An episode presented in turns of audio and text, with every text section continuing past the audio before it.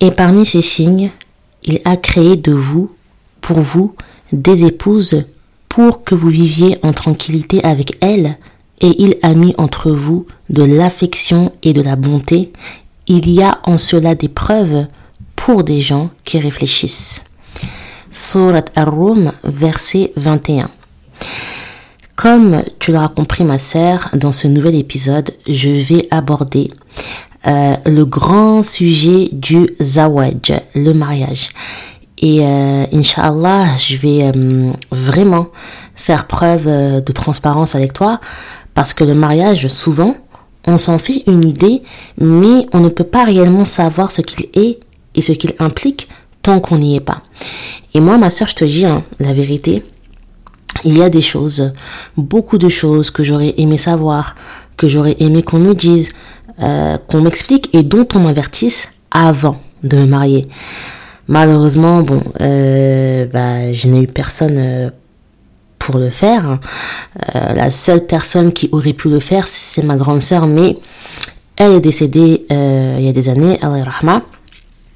Et vraiment, voilà, j'aurais aimé recevoir des conseils parce que l'islam donne une très grande importance au mariage et au vu de l'ampleur de ce que c'est, j'estime qu'il faut euh, un minimum y être euh, préparé.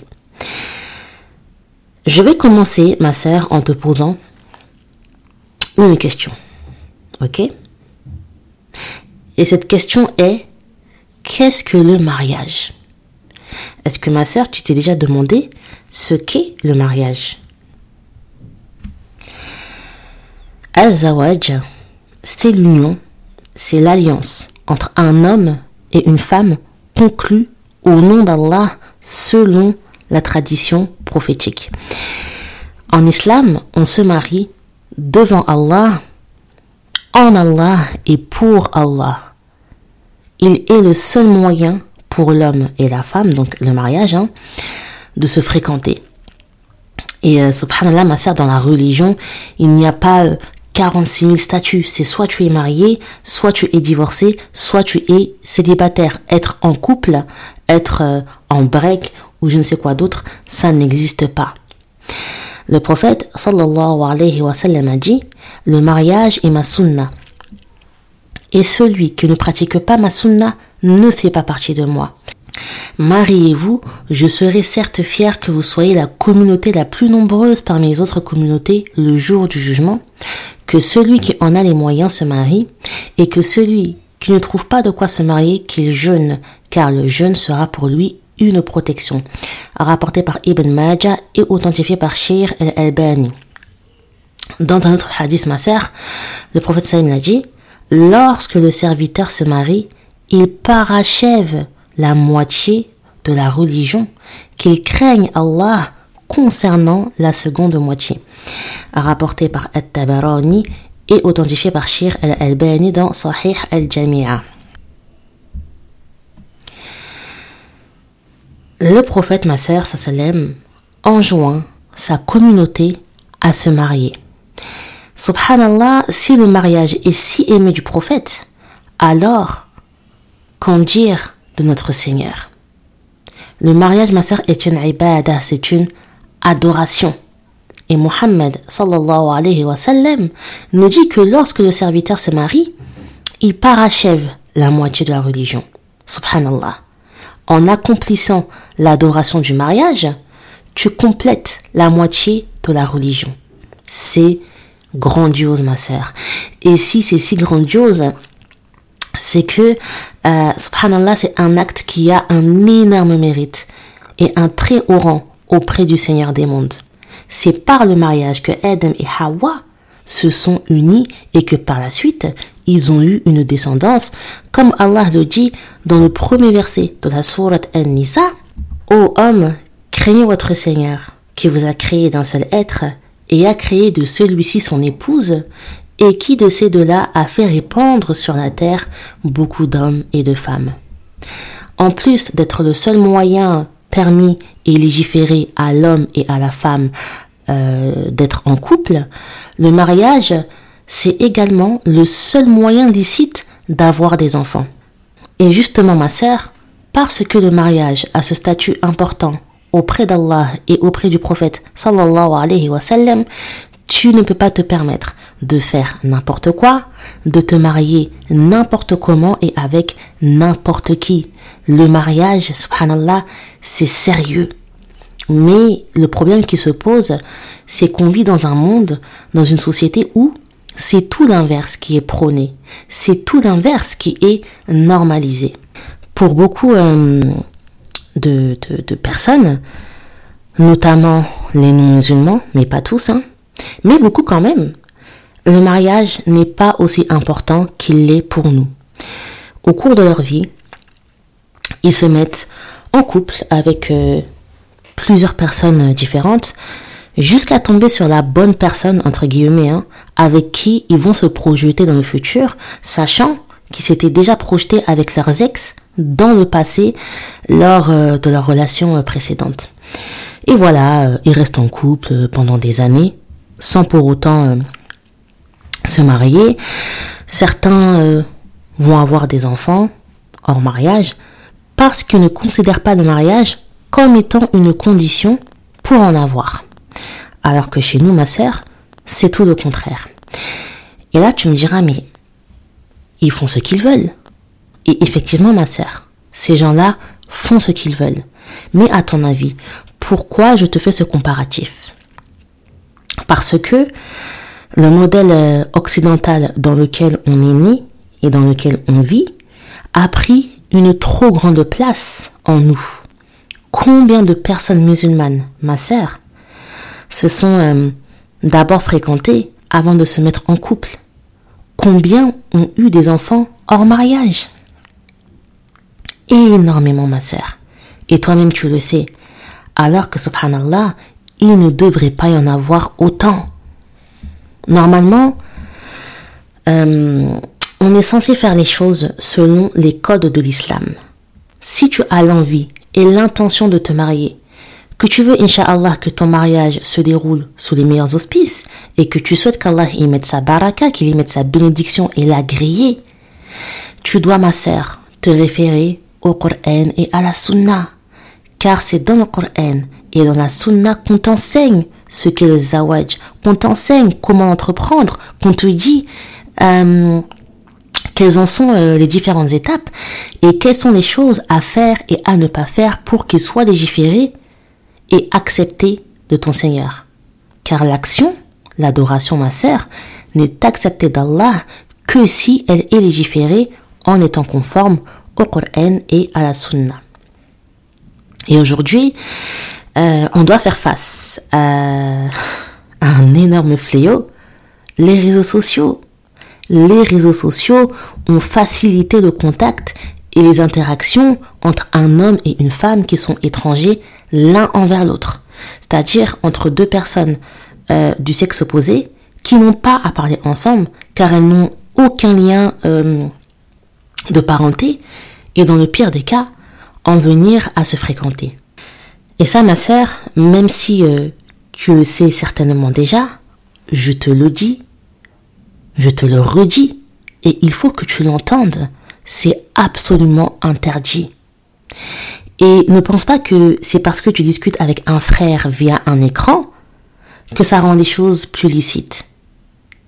Ce qui est important, ma sœur, c'est de comprendre pourquoi c'est interdit. Tu sais, quand Allah nous interdit des choses, ce n'est jamais pour rien. Il y a quasiment toujours une raison, une explication et surtout Surtout ma sœur, l'interdiction, contrairement à ce que tu peux penser, c'est toujours pour te préserver et te protéger d'un mal. Et d'ailleurs, heureusement, heureusement que Allah nous met des limites. Sinon, ma sœur, on finit euh, comme toutes ces personnes qui forniquent à gauche et à droite, à sortir avec je ne sais combien de personnes, euh, avoir des relations intimes avec je ne sais combien de personnes, avant d'éventuellement tomber sur la bonne et, euh, subhanallah, à ne pas avoir de limites dans le péché. Toi, en tant que musulmane, ce n'est pas ça que tu veux. Et surtout, ma sœur, ce n'est pas ce qu'Allah veut de toi et pour toi. Dans le verset 32, de la sourate Al-Isra, Allah il dit وَلَا تَقْرَبُوا الزِّنَا إِنَّهُ كَانَ فَاحِشَةً وَسَاءَ سَبِيلًا Et n'approchez point de la fornication. En vérité, c'est une turpitude et quel mauvais chemin. Et parfois, c'est traduit par c'est une abomination et une voie pleine d'embûches. Dans ce verset, ma sœur, Allah, ce n'est pas un conseil qui te donne, ni une recommandation. Non, c'est un ordre. Il t'ordonne de ne pas approcher de la fornication car elle est une turpitude et qu'elle mène dans un mauvais chemin. Elle mène dans le chemin de l'égarement et de la perdition. Un homme et une femme qui sont étrangers l'un envers l'autre et qui se parlent sans la présence d'un mahram, il y aura toujours une tentation et une ambiguïté entre eux. À partir du moment où tu parles avec le sexe opposé, même si c'est pas forcément les deux concernés, il y aura systématiquement une des deux personnes pour qui ce sera euh, ambigu.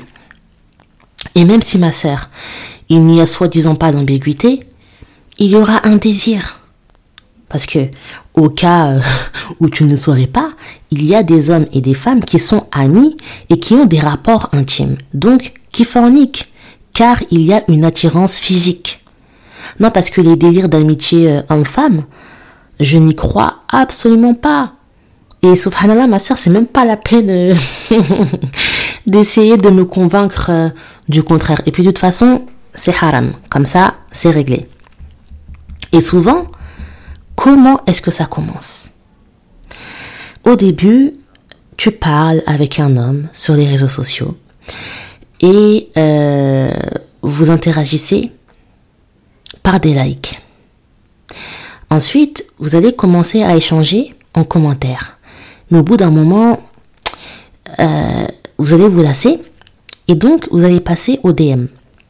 Voilà, vous parlez, vous discutez pendant X temps. Et pareil, ma soeur, au bout d'un moment, ça va vous lasser et donc vous allez vous échanger vos numéros de téléphone. Au début, vous parliez euh, essentiellement euh, que de religion. Et puis très vite, ma sœur, les sujets de, conversation euh, vont être d'une toute autre nature. Jusqu'à présent, c'était les vocaux. Maintenant, vous passez au stade supérieur, les appels téléphoniques. Et là, le frère, il entend ta voix. Il se dit, mais waouh, waouh, elle a grave une voix douce, une voix mielleuse, sensual.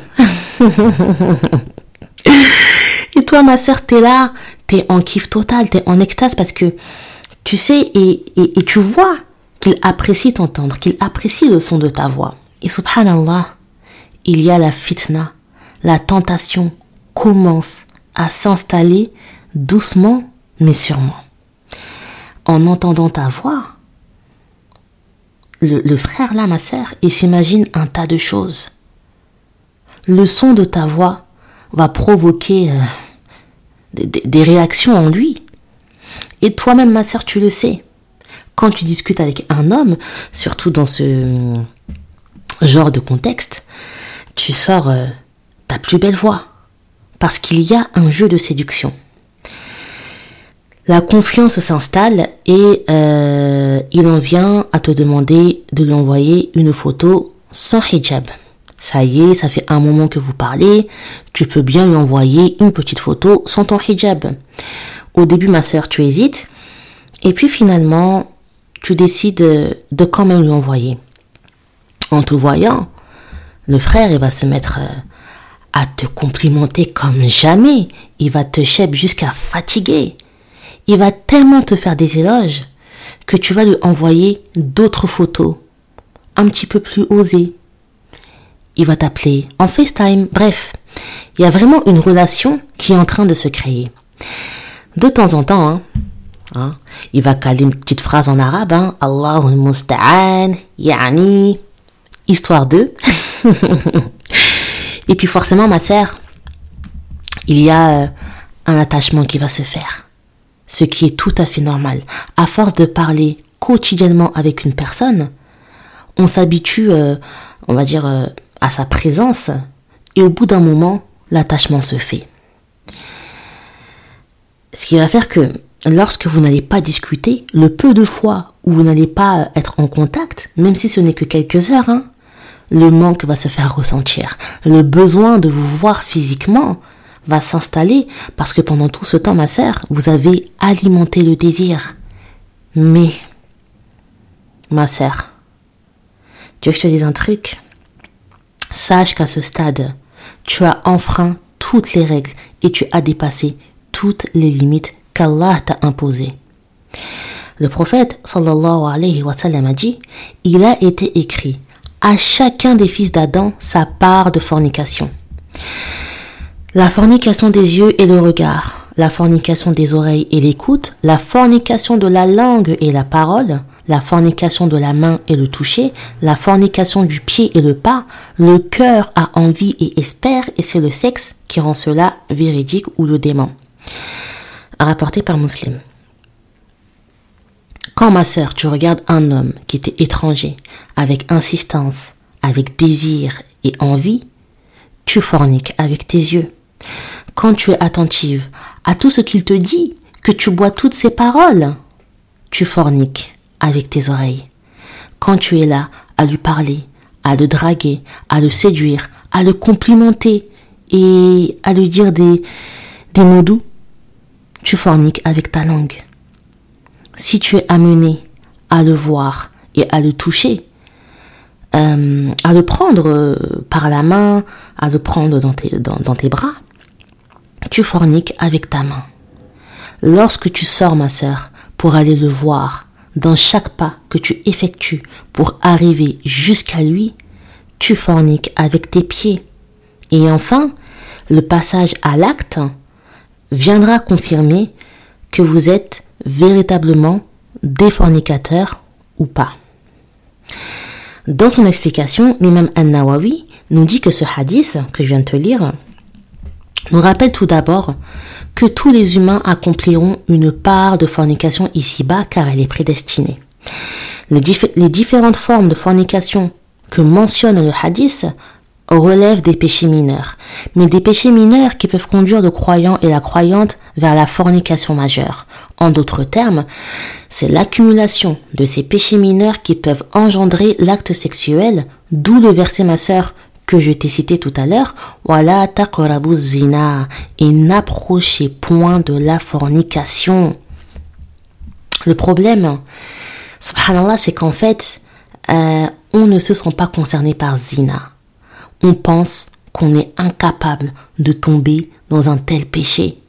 On se dit, mais non, mais moi, euh, jamais je ne tomberai dans ça. On est convaincu, ma soeur, on est certaine d'être à l'abri de ce péché, parce qu'il est beaucoup trop grave. En plus, subhanallah, je ne sais pas si tu as remarqué, mais la fornication, euh, aux yeux des gens, c'est le péché. C'est vraiment le péché. Et que de toute façon, euh, ça n'arrive qu'aux autres. Jusqu'au jour, ma sœur, jusqu'au jour où on tombe dedans. L'homme et la femme, dès lors qu'ils se retrouvent à deux, la tentation est là. On est naturellement tenté et attiré l'un envers l'autre. C'est comme ça. Et Shaitan, ma sœur, il sera là pour te faire tomber, pour te pousser à commettre zina. D'ailleurs, le prophète Salam il a dit, aucun homme n'est isolé avec une femme sans que Shaitan ne soit le troisième présent, rapporté par Ahmed al-Tirmidhi al-Hakim et authentifié par Shir al-Albani dans Sahih al-Jami'a. Il a également dit Un homme ne doit en aucune façon s'isoler avec une femme en l'absence d'un mahram à elle, rapporté par Al-Bukhari et Muslim. Et enfin, ma soeur, il a dit Mieux vaut pour un homme de se voir planter une aiguille en fer dans la tête que de toucher une femme qui ne lui est pas licite, rapporté par At-Tabarani et authentifié par Shir al-Albani. Shaitan, lui, ma sœur, son but, son objectif ultime, c'est que tu succombes à la tentation. Alors, pour éviter de te retrouver dans cette situation et de tomber dans la fornication, Que dois-tu faire, ma sœur? Ne pas t'en approcher, comme Allah te l'a ordonné. Si tu préserves ta personne d'y tomber, en ne parlant avec aucun homme, en ne rentrant en contact avec aucun homme, Wallahi, ma sœur, qu'il n'y a aucune raison que tu tombes dans ce péché. Et subhanallah, ça revient à ce que je te disais dans les deux derniers épisodes que j'ai fait sur euh, les prémices euh, de la création et de l'humanité. Lorsque Adam et Hawa ont touché à l'arbre interdit, alors que Allah il leur avait dit et n'approchez point de l'arbre que voici, ou vous seriez du nombre des injustes. Et dans le verset 32 de la sourate Al-Isra, Allah nous dit et n'approchez point de la fornication. Car encore une fois, ma sœur, le péché, subhanallah, c'est en s'en approchant qu'on y tombe. Mais si tu fais les causes pour ne pas y tomber, Inch'Allah, ma sœur, tu n'y tomberas pas. Et n'oublie pas, hein, que la fornication, même si elle est banalisée, même si elle fait partie du quotidien de beaucoup, elle fait partie des kaba'ir, elle fait partie des grands péchés. Le prophète sallam il a dit ma sœur, lorsque l'homme pratique la fornication, la foi sort de lui comme si elle était une ombre et lorsqu'il l'arrête, la foi retourne à lui. Rapporté par Abu Daoud et authentifié par Shir el-Albani. On comprend à travers ce hadith que tant que tu ne délaisses pas ce péché, la foi s'en va de toi. Elle s'éloigne de toi, ma sœur, et pire encore. Le prophète Salim a dit, celui qui fornique n'est pas croyant au moment où il commet zina, au moment où il commet la fornication, rapporté par Al-Bukhari et Muslim. Au moment où tu commets le péché, pendant que tu es en, en plein acte sexuel, tu n'es plus considérée comme étant une croyante, ma sœur. Subhanallah, est-ce que tu te rends compte de l'ampleur de la gravité qu'est le péché de la fornication? Le prophète il te dit, celui qui fornique n'est pas croyant au moment où il commet zina. Et une personne qui n'est pas croyante, ça induit automatiquement le fait qu'elle soit mécréante. Du moins, c'est ce que tu encours au moment où le péché est commis. Wa Allahu. Une relation basée sur du haram ne pourra jamais être acceptée d'Allah, sauf, sauf ma sœur, s'il y a un repentir. Et là, euh, je te parle pas de, de, te repentir à ton Seigneur juste pour avoir bonne conscience. Non, ma sœur, il faut réellement et sincèrement regretter ce qui a été fait. Il faut que ton intention première dans ce repentir soit qu'Allah te pardonne d'avoir fauté et que tu sois déterminé, que tu aies l'intention de ne plus jamais y retomber. Malgré la grandeur du péché, Allah te pardonnera, ma sœur. Aucun péché, aucune mauvaise action, aucune turpitude n'est plus grande que la miséricorde d'Allah tu pourras toujours compter sur son pardon et sa miséricorde. Ok, je tiens quand même euh, à le préciser. Hein. Mais voilà, tu sais ma sœur, euh, un homme qui est sérieux, qui désire vraiment t'épouser et qui craint Allah, Wallahi ma sœur, Wallahi, qui ne va jamais perdre son temps et te faire perdre ton temps à te parler, à te fréquenter pendant des mois et des mois sans rien entreprendre, sans entreprendre euh, les démarches pour le zawaj. S'il sait qu'il veut du sérieux, il ne passera pas par quatre chemins. Si tu es intéressé par un frère et que lui aussi, réciproquement, faites les choses dans l'ordre. Et pour ça, ma sœur, il va falloir commencer à vous mettre euh, en contact via des intermédiaires. Et là, je vais te donner un conseil capital, un conseil primordial. Il faut absolument, ma soeur, absolument, absolument, absolument, que tu cherches à te renseigner sur le prétendant. Et je dirais même plus. Il faut que tu mènes euh, une enquête, une investigation. Et franchement, hein, je n'abuse pas ma sœur quand je te dis ça parce que on vit dans une époque où plus tu en sais, mieux c'est pour la suite. Si, alhamdulillah, tu as des frères, demande-leur d'en savoir un maximum sur le prétendant et s'ils le peuvent, euh, de le côtoyer. C'est encore mieux. S'il a des sœurs, entre en contact avec elles. Pose-leur toutes les questions possibles et imaginables. Dis-toi, ma sœur, mon mari, euh, il a sept sœurs, je crois, sept ou huit sœurs, si je ne me trompe pas. Et j'ai été en contact avec chacune d'entre elles. Assure-toi euh, qu'il soit de bonne famille, qu'il a un bon comportement, euh, qu'il soit connu et reconnu comme étant une personne de bien, qu'il fréquente les mosquées, euh, comme étant une personne religieuse impliquée dans la pratique religieuse et dans l'apprentissage de la religion. Vraiment, ma sœur, ne te contente pas du strict minimum. Ne te contente pas du fait qu'il fasse ses cinq prières par jour parce que, subhanallah, ce n'est pas suffisant. C'est bien, hein c'est très bien, mais ce n'est pas assez. Et souvent, j'ai remarqué que dès qu'on est rassuré sur le fait que le prétendant prie, on fait un petit peu l'impasse euh, sur tout, sur tout le reste en se disant bah qu'il fait le plus important. Alors que prier ma sœur, en tant que musulman, c'est juste la base. La prière, c'est, c'est, c'est, c'est le deuxième pilier de l'islam. Il n'y a absolument rien d'exceptionnel à ça. Tu dois viser beaucoup plus haut. En tant que musulmane, tu aspires à meilleur que ça. Et tu as le droit, tu as le droit, ma sœur, de vouloir d'un homme qui fait plus que seulement ses cinq prières quotidiennes. Et c'est même mieux d'exiger un frère qui a une pratique beaucoup plus importante. Le prophète Salim a dit, on épouse une femme pour quatre raisons. C'est bien, sa lignée, sa beauté et sa piété. Tâche donc de choisir celle qui détient la piété, rapporté par Al-Bukhari et Muslim.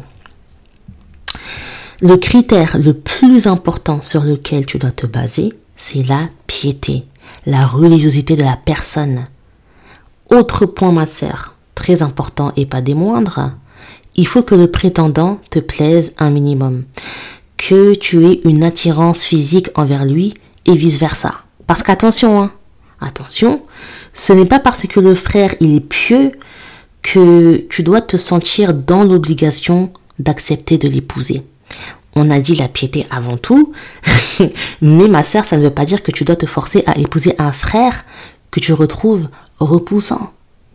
Après, c'est vrai que nous, les femmes, euh, on est quand même moins axé sur le physique que les hommes, mais quand même, quand même, faut faire doucement. Hein si voilà, après avoir mené euh, ta petite enquête, euh, alhamdulillah ma soeur, ta famille et toi êtes rassurés sur le frère, qu'il n'y a rien qui vous a inquiété ou qui vous a alerté, mariez-vous sans plus tarder. Le prophète Salim l'a dit, si quelqu'un dont la religion et le comportement vous plaisent demande la fille de l'un d'entre vous en mariage, alors mariez-le. Si vous ne le faites pas, cela provoquera la fitna, la tentation sur terre et une immense corruption, rapportée par Al-Tirmidhi et authentifiée par Sheikh El-Albani. À l'inverse, ma sœur, si tu t'aperçois qu'il y a des choses qui ne vont pas, que tu as de mauvais échos ou que tu as tout simplement un mauvais pressentiment, ne t'embarque pas dans quelque chose que tu pourrais euh, regretter à vie. Surtout, surtout, surtout pas ma sœur. Dans tous les cas, toujours consulter Allah. Toujours demander conseil à Allah en effectuant salat istikhara euh, pour être sûr de ta, de, de ta décision. Et ma sœur, ne ferme pas les yeux sur les signes qu'Allah t'envoie. Et je te dis ça parce que parfois, on veut tellement être conforté dans un choix, on veut tellement que ça aille dans notre sens, qu'on ferme les yeux sur les signaux qu'Allah nous envoie. Maintenant, ma sœur, je vais te parler de la muqabala, la fameuse, la fameuse muqabala. Déjà, il faut que tu saches que Muqabala, c'est juste un mot un terme qui s'est beaucoup euh, répandu ces dernières années, mais que religieusement parlant, ma sœur, il n'y a pas de fait établi là concernant. Dans le sens où, à l'époque du prophète Salem, ça ne se faisait tout simplement pas. C'est un concept qui n'existait pas. En fait, c'est plus une chose qui est devenue euh, populaire, on va dire. Mais encore une fois, euh, religieusement parlant, il n'y a pas de source à ce sujet. Au temps du prophète, les rencontres se déroulaient différemment. Les hommes étaient autorisés à regarder les prétendantes, mais juste dans le but de, de, voir à quoi euh, ressemblait physiquement euh, la personne. Et quand je dis regarder ma sœur, c'est juste un coup d'œil. Hein. Euh, ce n'est pas un regard avec insistance. Sahl ibn Sa'd rapporte qu'une femme se présenta au professeur Salem et dit Ô messager d'Allah, je suis venu m'offrir à toi. Le messager d'Allah, sallam, leva les yeux vers elle, la regarda de haut en bas, puis baissa la tête, rapporté par Al-Bukhari. T'as vu ma sœur, subhanallah, la pudeur dans le comportement du prophète vis-à-vis de cette femme. Et Al-Bukhari, il a donné pour titre, au chapitre concernant ce hadith, Regardez la femme avant de l'épouser. C'est-à-dire qu'il est permis aux prétendants de se voir, de se regarder, mais uniquement euh, si le regard est motivé par la volonté de se marier et ne se justifie que dans le but d'inciter encore plus pour conclure au mariage. Dès que les prétendants se sont vus, le regard doit de nouveau être baissé. Et Shir al-Uthaymin, il a dit dans Sharh al-Mumti' la vérité sur cette question est qu'il est préférable et non obligatoire de regarder celle qu'on va demander en mariage, sauf si on sait déjà comment elle est. Dans ce cas, ce n'est pas nécessaire. Bien entendu, ma sœur, les temps ont changé, les gens ont changé, et c'est sûr que maintenant, on a besoin d'être beaucoup plus rassuré qu'un simple regard. D'où le fait d'enquêter sur le frère en amont. Mais quand même, Subhanallah, le simple fait, ma sœur, de voir une personne, de discuter avec, de regarder un peu euh, comment elle s'exprime, sa gestuelle, ses réponses, son comportement, rien qu'avec ça, hein, tu peux la cerner un peu et voir si tu décides de donner suite ou pas. Sachant que la muqabala, ma sœur, tu peux la renouveler euh, si tu le souhaites et que même si elle n'était pas pratiquée au temps du prophète sallam, elle reste hein, un moyen légiféré pour les prétendants de faire connaissance en vue du mariage, toujours en présence d'un mahram ou d'un tuteur. Petite précision, ma sœur, concernant le mahram ou les maharim au pluriel. Ce sont tous les hommes de ta famille qui te sont interdits au mariage, à savoir ton père, tes frères, tes neveux, tes grands-pères, tes oncles, tes fils et tes frères de lait, si tu en as, parce que oui ma sœur, le frère de lait est un mahram. Ces hommes sont également ceux devant qui tu as le droit de te dévoiler, de te découvrir. En revanche, en revanche ma sœur, tes cousins, hein, tes cousins, tes, cousins, pardon, ne sont pas tes maharim. Non, car ils ne te sont pas interdits au mariage. Et donc, tu n'as pas le droit, tu ne peux pas te dévoiler devant eux. Et normalement, ma sœur, si on prend les choses d'un point de vue strictement religieux, tu n'as même pas le droit d'être proche d'eux. Ouais, ouais, ouais, ouais. En réalité, la muqabala, elle doit juste servir à ce que les prétendants ils puissent se voir et confirmer qu'ils se plaisent mutuellement, sachant que chacun est censé avoir mené euh, son investigation de son côté au préalable et que tu sois sûr, ma sœur, et que vous ayez l'intention et la volonté ferme de vous marier avec l'approbation des parents, notamment pour la femme. À partir de là, les démarches pour euh, sceller l'union peuvent être entamées. Et pour ça, ma sœur, il faut que le frère y fasse sa demande en mariage, c'est-à-dire euh, qu'il émette l'intention de vouloir t'épouser. C'est ce qu'on appelle plus communément euh, demander ta main. Et toi, ma soeur, de ton côté, tu dois être d'accord. Et ton tuteur doit en informer le parti du prétendant pour que l'union puisse avoir lieu. Ok? Donc, là, ma sœur, je vais m'arrêter là pour la première partie, ok? Et euh, je te ferai la suite, Inch'Allah, bah, dans le prochain épisode. Hein. Euh, de toute façon, je vais, le, je vais le poster là incessamment sous peu. Je vais pas laisser une semaine, je vais le poster là dans, dans 2-3 jours, Inch'Allah. Il est déjà prêt. faut juste euh, que je trouve le temps de m'enregistrer.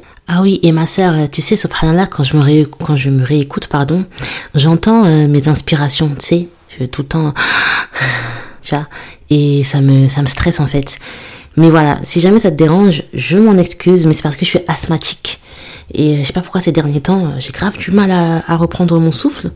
Parce que dans les épisodes qui datent d'il y a quelques mois, c'était pas autant, mais là, je sais pas pourquoi en ce moment, je sais pas, c'est bizarre. Bref, en tout cas, ma sœur, N'hésite pas à commenter, n'hésite pas à me suivre sur mes réseaux sociaux, à t'abonner à mon podcast, à laisser des petites étoiles aussi. Surtout sur Spotify. Hein. Si t'écoutes sur Spotify, ma sœur, n'hésite pas à laisser des étoiles parce que j'en ai pas euh, beaucoup là-bas comparé à sur euh, Apple Podcast.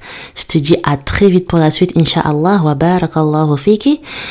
وسبحانك اللهم بحمدك نشهد أن لا إله إلا أنت نستغفرك ونتوب إليك والسلام عليك ورحمة الله وبركاته